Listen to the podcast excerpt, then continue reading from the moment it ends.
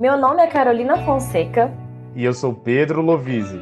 Esse é o Zoom, um podcast sobre sonhos e juventude. Queremos focar nossas lentes nos jovens e conhecer suas ideias, projetos e planos. Considerando sempre que o que nos une é a caminhada para o futuro e as incertezas do destino. Seja muito bem-vindo e bem-vinda.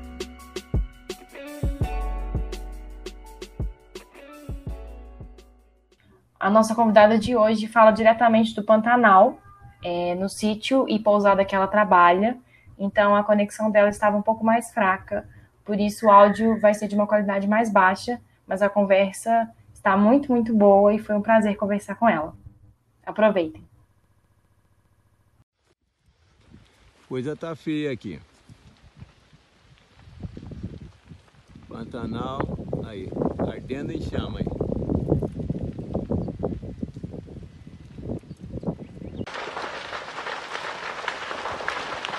O redemoinho. Olha o perigo. Olha o redemoinho, ó.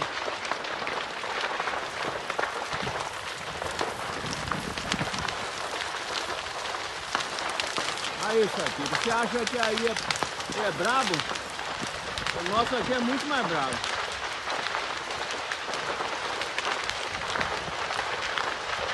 Um bicho aqui que sofreu, morreu com a com o fogo, incêndio no Pantanal. É uma pena, mas aqui no espaço curto aqui, duas sucuri mortas.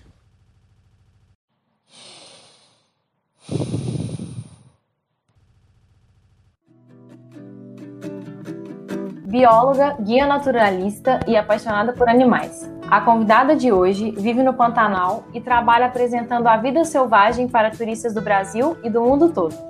Imersa na natureza, ela convive diretamente com o dilema da preservação de ecossistemas.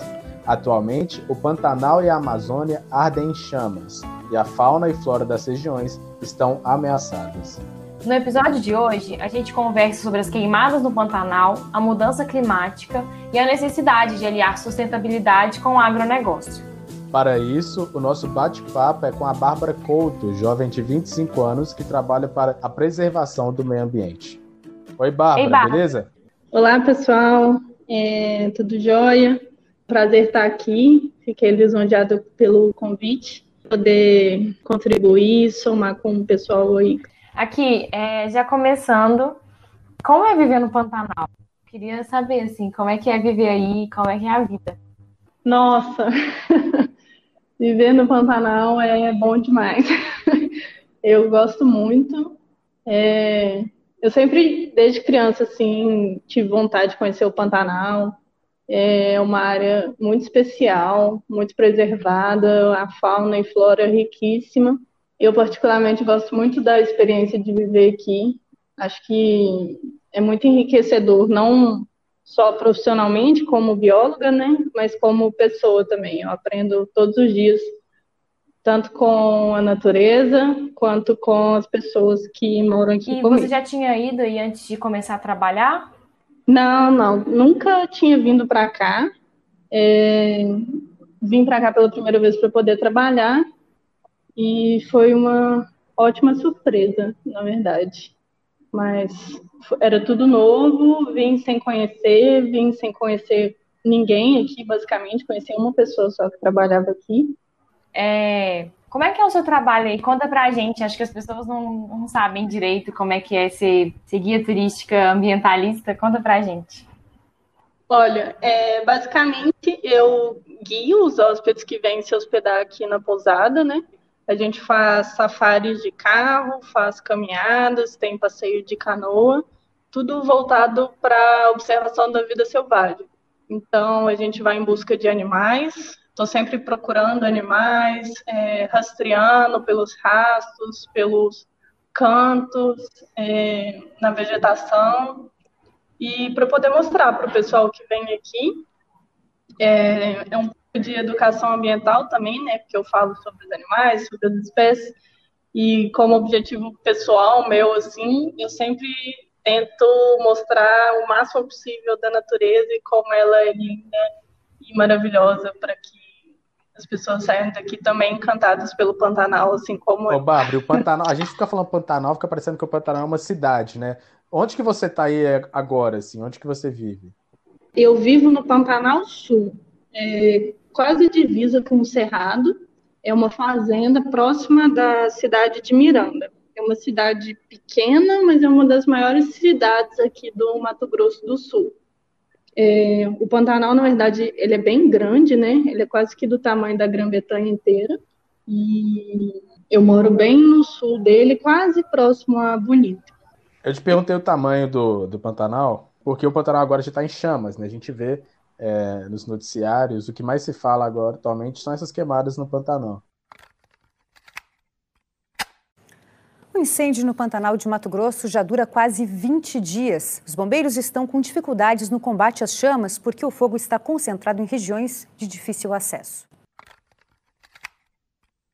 Quase 20% do bioma, até o dia 18 de setembro, que é quando a gente está gravando esse episódio, quase 3 milhões de hectares já tinham sido devastados.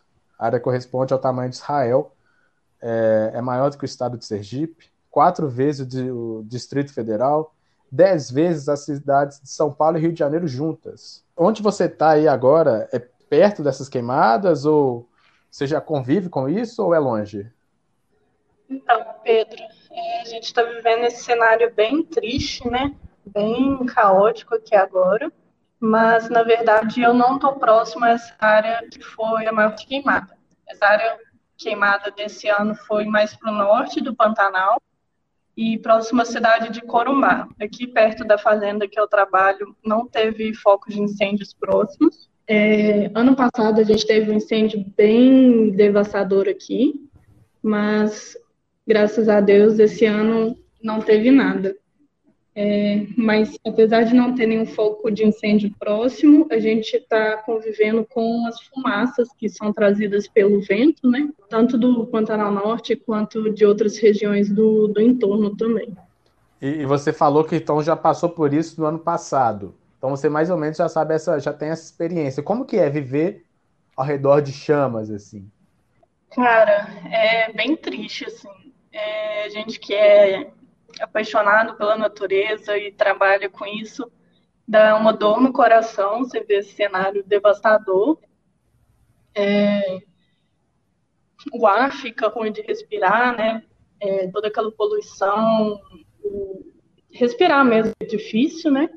É, os animais, o sol, você vê o sol é, nascendo e se pondo completamente laranja, aquela bola de fogo rodeada de fumaça, é bem bem impactante, assim.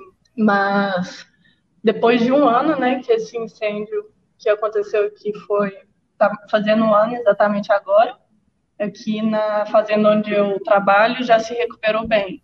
A, a flora é, voltou bastante e a fauna também. É, mas um ponto importante é que vieram muitas pessoas para poder auxiliar nesse incêndio ano passado aqui que é uma coisa que o Pantanal Norte não, não teve tanto, né? Eles estão com muito pouco recursos e pessoas para poder ajudar nesse combate. E acho que foi um dos, além da, da seca e do calor extremo que a gente está vivendo esse ano, né?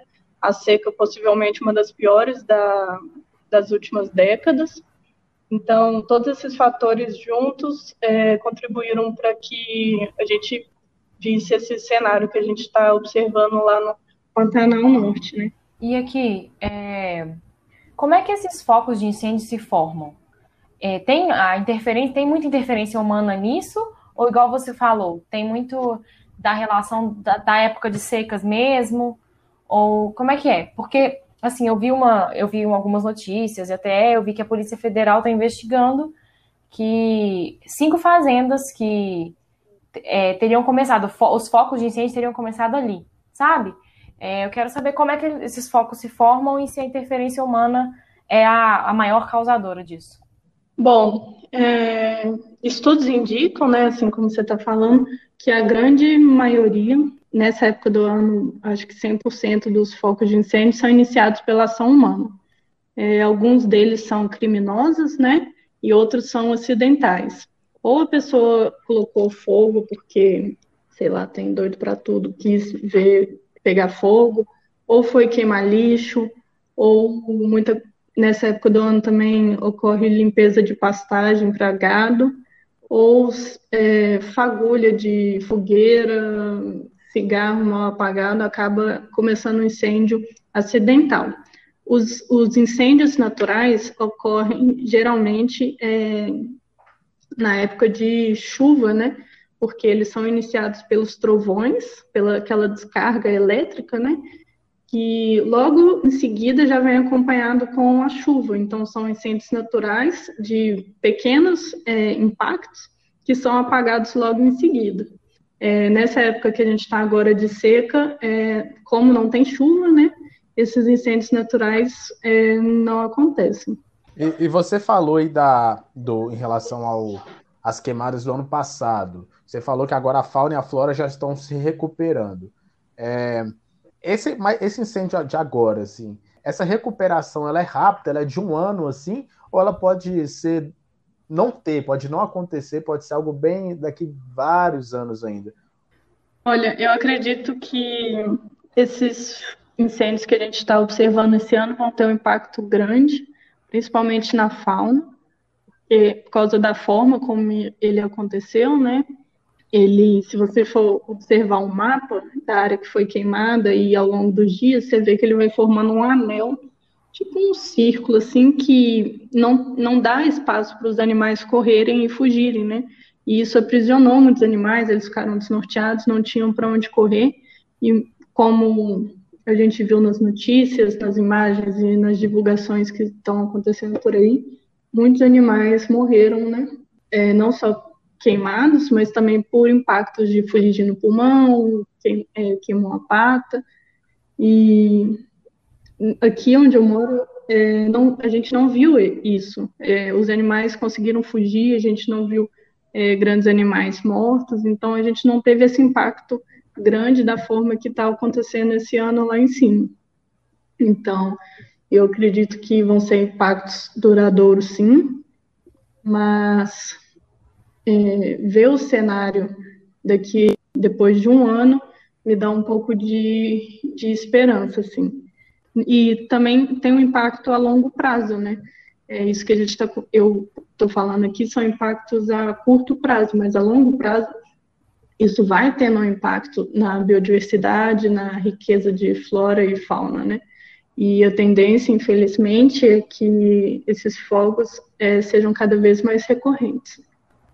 E a gente escuta muito falar de aquecimento global e, ao mesmo tempo, de a gente vive numa época de líderes negacionistas, né? É, a gente tem o Trump nos Estados Unidos, temos o nosso próprio negacionista aqui, que é o Bolsonaro. Nossa floresta é úmida e não permite a propagação do fogo em seu interior.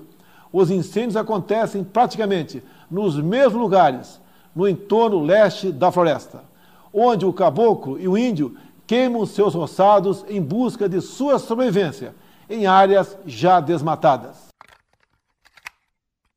O que eu quero entender, e talvez você consiga nos explicar, Bárbara, é até que ponto que essas queimadas elas têm o efeito ali da é algo natural, algo do aquecimento natural entre aspas, né? Algo da natureza que é o aquecimento global e até que ponto tem a ver com políticas ambientais errôneas, fracas, né, dos nossos líderes. Bom, é, esses incêndios na verdade não são causados de forma natural por causa da época que eles acontecem. Então são incêndios é, causados pela ação humana, né? E são influenciados sim pelo aquecimento global, que está cada vez mais aumentando a temperatura. Isso vai tornando os incêndios mais rigorosos, né, mais intensos.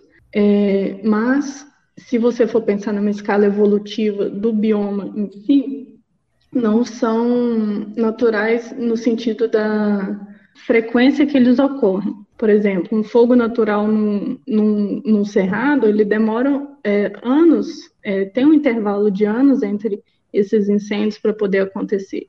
E na época que a gente está vivendo, esses incêndios estão ocorrendo anualmente é, e muitas das vezes mais de uma vez por ano. Então é um impacto muito mais severo naquele bioma, naquele ambiente. E estão, é, os dados mostram, né, tanto é, brasileiros quanto de satélite e cientistas falam que esses incêndios foram agravados, sim, com essa política negacionista e de incentivo de práticas não sustentáveis é, agrícolas e agropecuárias. Ano passado a gente viu, por exemplo, o tal do Dia do Fogo, né, que vários fazendeiros se uniram pelo WhatsApp e resolveram fazer o Dia do Fogo, que causou todo aquele incêndio gigantesco que a gente teve ano passado também na Amazônia e parte do Pantanal. Então, a gente observa, sim, essa flexibilidade, né? Certa forma, passando pano para que esse tipo de ação aconteça cada vez mais de uma forma é, natural e sem punições que deveriam ser é, impostas, né? Eu acho que esse é o ponto, né, Bárbara? É, a gente estava até conversando, eu e a Cara, hoje mais cedo, enquanto a gente preparava a nossa conversa aqui, é, porque eu acho que o ponto é nessa questão de afrouxamento de, de fiscalização, né? Porque cabe ao governo federal, com todo o aparato que ele tem, fiscalizar esses, esses, é, essas pessoas que colocam fogo ali, seja para gado, enfim. E parece que está tendo um afrouxamento dessas políticas, né? Sim, total. Se você pegar os dados dos últimos anos, e principalmente depois do governo Bolsonaro, é, houve uma diminuição drástica assim, nos recursos disponibilizados, tanto para atuação e fiscalização ambiental, quanto para proteção. É, a gente viu que grandes diretores de instituições que atuavam nessa preservação e nessa conservação foram demitidos, explicação nenhuma. O próprio diretor do INPE, né, se eu não me engano. O diretor do Instituto Nacional de Pesquisas Espaciais, INPE, Ricardo Galvão, foi demitido após desentendimento com o presidente Jair Bolsonaro sobre o desmatamento no Brasil. A exoneração foi anunciada depois de uma reunião de Ricardo Galvão com o ministro da Ciência e Tecnologia, Marcos Pontes e é, cada vez mais menos verbas, né? O pré-fogo, por exemplo, teve é, o valor de investimento esse ano drasticamente reduzido. Então, como que você quer que atue nessa conservação, atue nessa fiscalização e proteção desses é, desastres, né? Se não tem recurso para essas pessoas, se não tem recurso para essas instituições. É isso que está acontecendo, né? Infelizmente, um desmonte do, da área ambiental no Brasil. Pois é, e na, e na contramão disso, a gente vê um incentivo muito grande ao agronegócio, né? É, viu, vimos, por exemplo, o ministro do Meio Ambiente, Salles, falando de passar a boiada na Amazônia esses dias para trás. É, e eu, a gente fica se perguntando, assim, se é possível existir um equilíbrio entre o agronegócio e práticas sustentáveis. Porque, assim, a gente não pode descartar que o agronegócio corresponde a 21% do PIB brasileiro. Então, assim, ele tem uma força econômica nacional muito grande. Só que o que eu, assim, o que a gente se pergunta, eu, eu e o Lovis estava conversando hoje mais cedo, é se existe esse ponto de equilíbrio, sabe, entre o agronegócio e a preservação do meio ambiente mesmo, porque sem as florestas aqui, o Brasil não existe, né? Assim, elas são essenciais para a vida da, da população, da, da terra, de tudo. Pois é, é, tudo hoje em dia, né, na minha opinião, tem um meio termo, né? Tem um caminho do equilíbrio que a gente tem que buscar ele, né? Porque se a gente não encontrar esse equilíbrio, a gente vai extinguir como espécie, né? O ser humano. Porque a gente está exaurindo cada vez mais os nossos recursos essenciais, não só para nossa existência, mas como de todos os outros seres vivos na nossa existência também, né? A gente depende de vários outros seres para nós estarmos aqui, inclusive se alimentando, né? A gente tem polinizadores, tem dispersores de semente e tudo mais. E no caso do agronegócio, é, eu acredito sim que tem uma forma sustentável de ser feita, né? Por exemplo, aqui no Pantanal é, tem a cultura do gado muito forte. O Pantanal, inclusive, é muito louco você pensar isso, mas o Pantanal ele é conservado da forma que é por causa da economia que se estabeleceu aqui. Aqui, anualmente, a gente tem um período de, cheia e de seca. Então, é, esse período das águas de cheia e seca não permite que, por exemplo, você construa grandes coisas aqui, você plante é, certos tipos de, de alimentos, porque tem que ser alguma coisa resistente, que vai aguentar uma inundação severa e uma seca severa anualmente, né?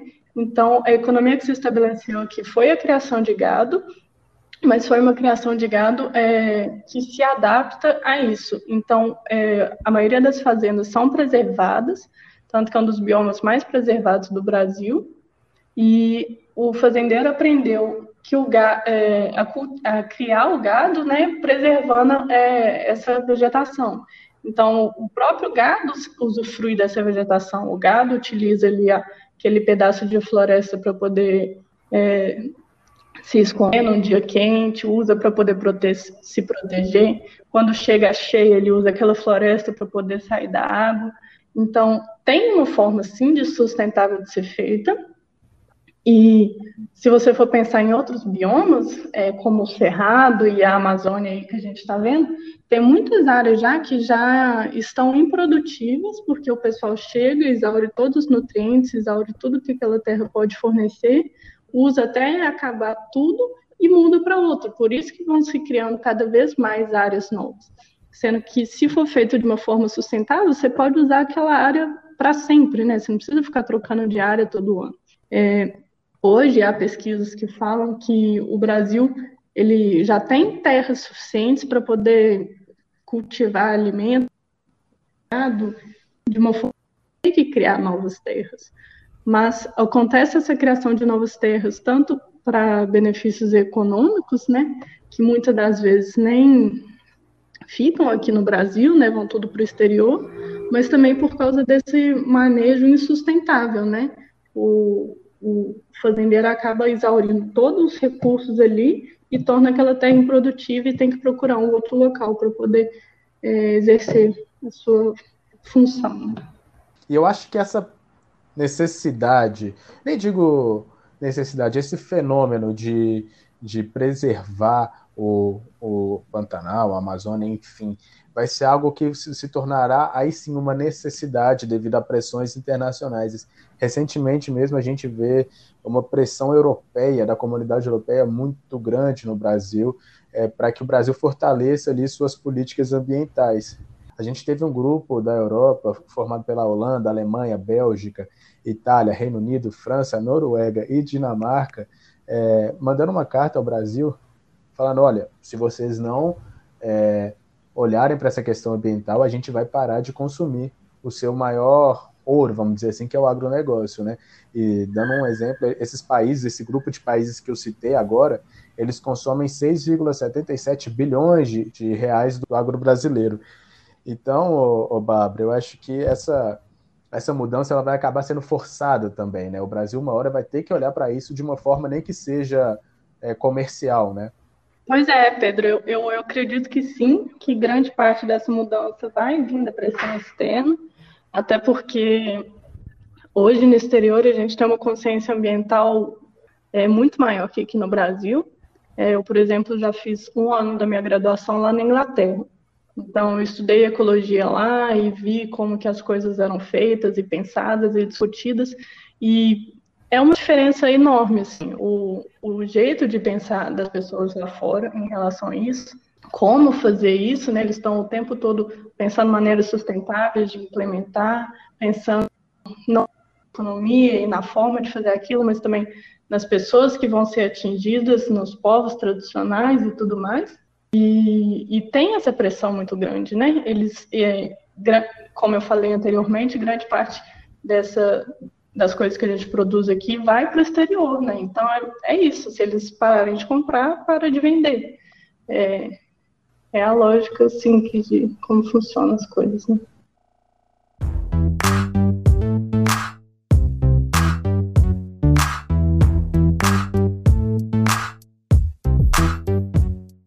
Agora a gente quer saber um pouco mais sobre você. Você falou aí que você falou um pouco da sua formação, mas você é daqui de BH, né? Que a gente está falando de BH, eu e Lovise, e você formou em biologia, né? Foi em 2018. E o que, que te levou à biologia? Isso, eu sou mineira de Belo Horizonte, é, formei em Ciências Biológicas no meio de 2018. E, cara, o que me levou à biologia, é, nem eu sei direito. Mas eu acho que ao longo da vida, é, tudo isso foi sendo construído em mim, né? É, desde pequena eu ia muito para sítio, cachoeira, gostava de ficar no meio do mato, ia andar a cavalo, ficava observando aquele aquela tanto de vida ao meu redor, né? E tinha muita curiosidade em saber como as coisas funcionavam, o que que esse bicho está fazendo aqui, que planta é essa e tudo mais. Então acho que isso tudo foi agregando ao longo dos anos, mesmo eu não sei o que significava aquilo, né? Até que no terceiro ano é, eu tive a luz de fazer a biologia, que era uma coisa que eu gostava muito, menos, mesmo indo na contramão da, do consenso geral, né? Não é uma profissão que muita gente escolhe fazer. É, meus pais nem foram tanto a favor assim, mas eu falei, não, é o que eu quero fazer e não me arrependo nem um pouco. É, não me vejo fazendo outra coisa hoje em dia. E, assim, seus pais, eles, eles têm um, um pezinho, assim, na biologia ou, ou não? A profissão deles é é diferente? Não, é totalmente diferente. Eu sou a primeira bióloga da minha família inteira. É, meu pai ele é administrador e minha mãe ela é comerciante, então não tem nada a ver com bio. É, mas sempre gostaram de natureza. Então acho que uma coisa foi levando a outra. Você citou aí que você estudou um ano, parece, né, na Inglaterra. O que, que você foi caçar lá, Bárbara?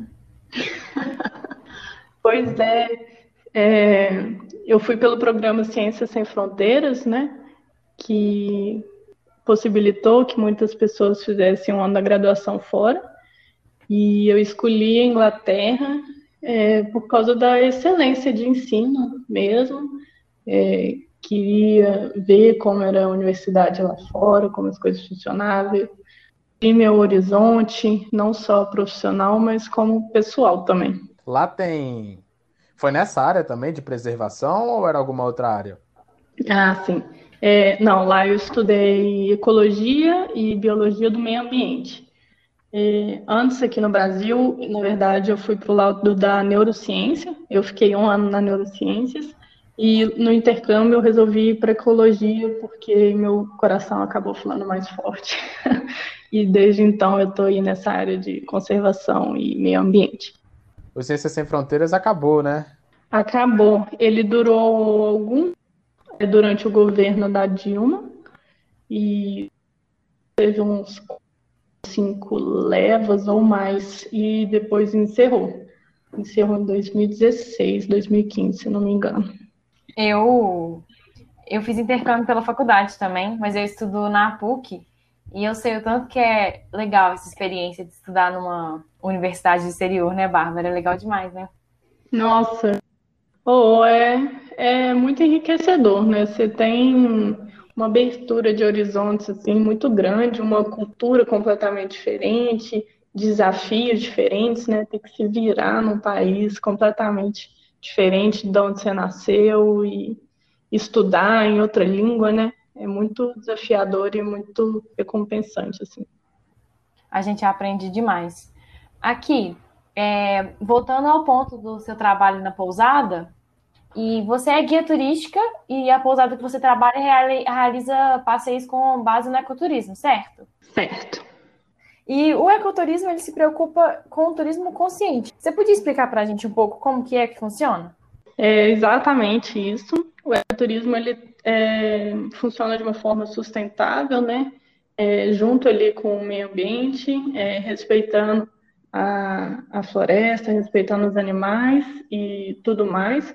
Então a gente não alimenta, não encosta, não atrai, não faz nada para atrair nenhum bicho. A gente simplesmente vai eles.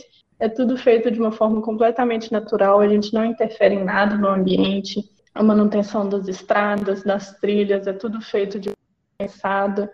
É, tudo será minimamente o ambiente e deixar aquilo o mais natural possível. Que aqui onde eu trabalho também funcionam outros projetos de conservação e a ideia da, da fazenda e da pousada que, que eu trabalho é ajudar na conservação também, né? Então, tem esse lado, aqui dentro também tem uma reserva é, RPPN, que a gente chama uma reserva privada.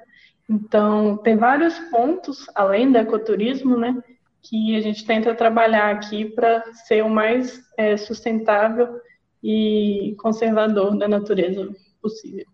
A gente foi pesquisar um pouco disso, né? Descobrimos que 16% dos turistas que vêm para o Brasil procuram o ecoturismo. Só pede para praia e sol, que praticamente é a mesma coisa. É, ou seja, 16% dos estrangeiros que vêm para o Brasil, turistas, vêm por causa do ecoturismo. Ô, ô, ô, Bárbara, mas me diz uma coisa. Como que é a questão financeira assim dos biólogos? Como que é o mercado? Bom, o, o mercado dos biólogos não é um mercado muito fácil. Na verdade, não é uma profissão é, altamente é, lucrativa, né? Infelizmente, não tem um mercado muito amplo hoje em dia e a remuneração é baixa se você for comparar com outras profissões, né?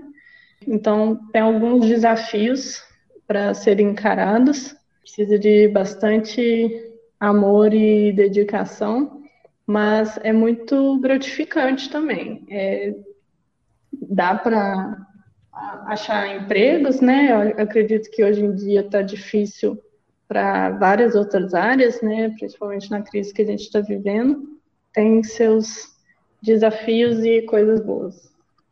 Aqui, eu dei uma vasculhada lá no seu Instagram e aí eu achei o tanto de foto com animais, assim, fotos de animais, né? E eu fiquei pensando, fiquei muito curiosa é, como é que é a relação sua com os animais selvagens? Assim, você vê eles de perto? Você vê eles frequentemente? Como que é? Nossa, que massa! Adorei essa pergunta.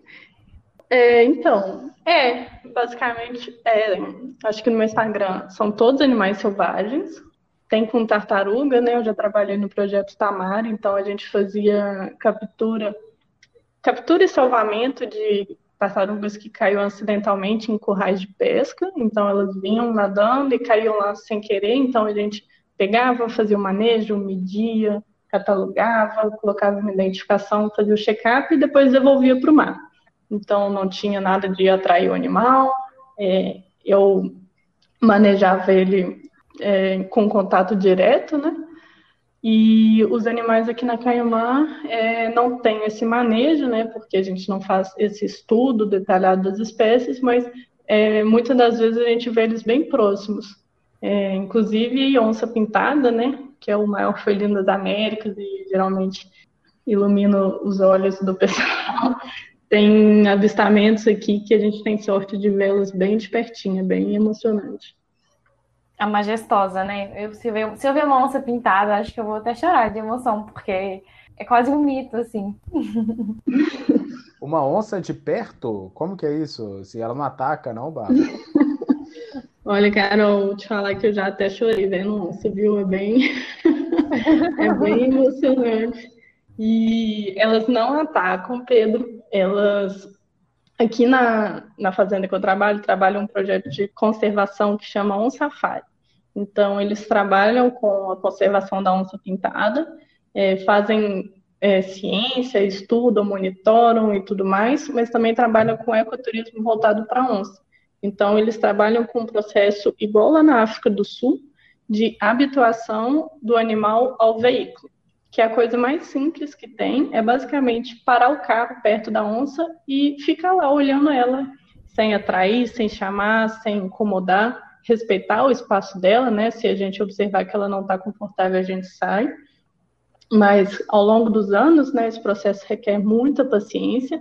As onças que, com, que vivem aqui na fazenda que eu trabalho, elas são um pouco mais habituadas ao carro. Então, isso é, permite que os carros de safari, né, o ecoturismo, seja feita de uma forma muito especial, que a gente tenha, é, que a gente possa compartilhar momentos íntimos, né, vamos dizer assim, com as onças, de chegar bem próximo, a gente já viu contato de mãe com filhotes, de acasalamento e comportamentos incríveis que em outros lugares você não tem essa, essa facilidade de ver.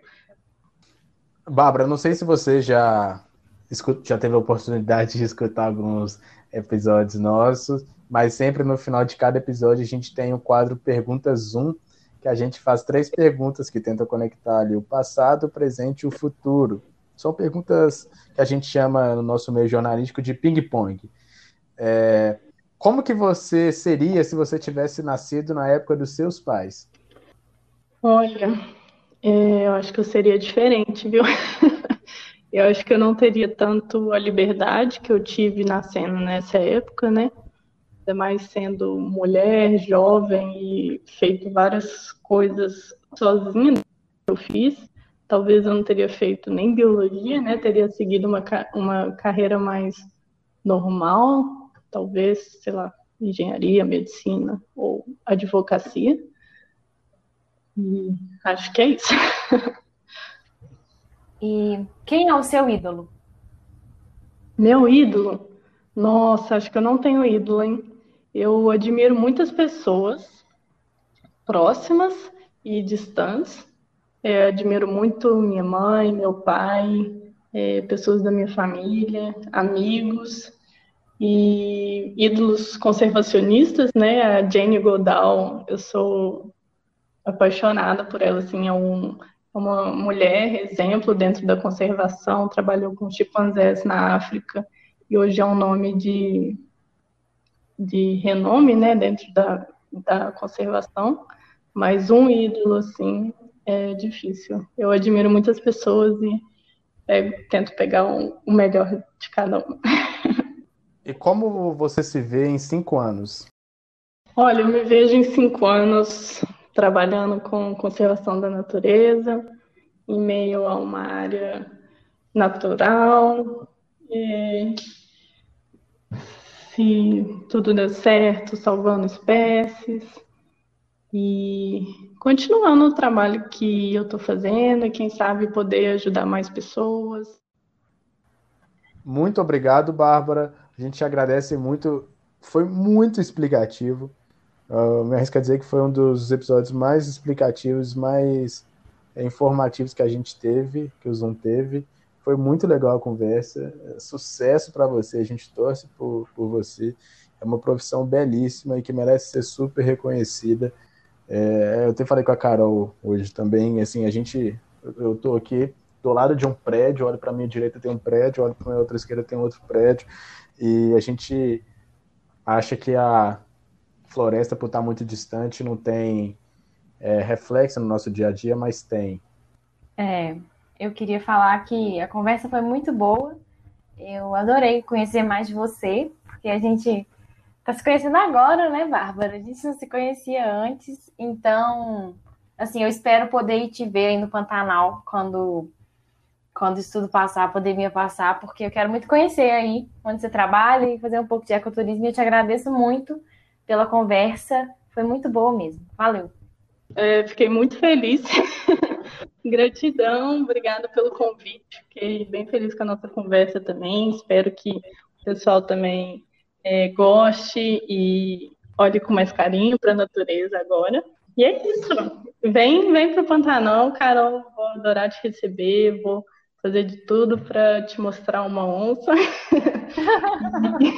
vários outros animais. Todas as pessoas são bem-vindas, vem conhecer o Pantanal, vão conhecer o Brasil, gente conhecer Cerrado, Amazônia, Mata Atlântica, esse país é maravilhoso e a gente é muito privilegiado de estar aqui perto de tudo isso.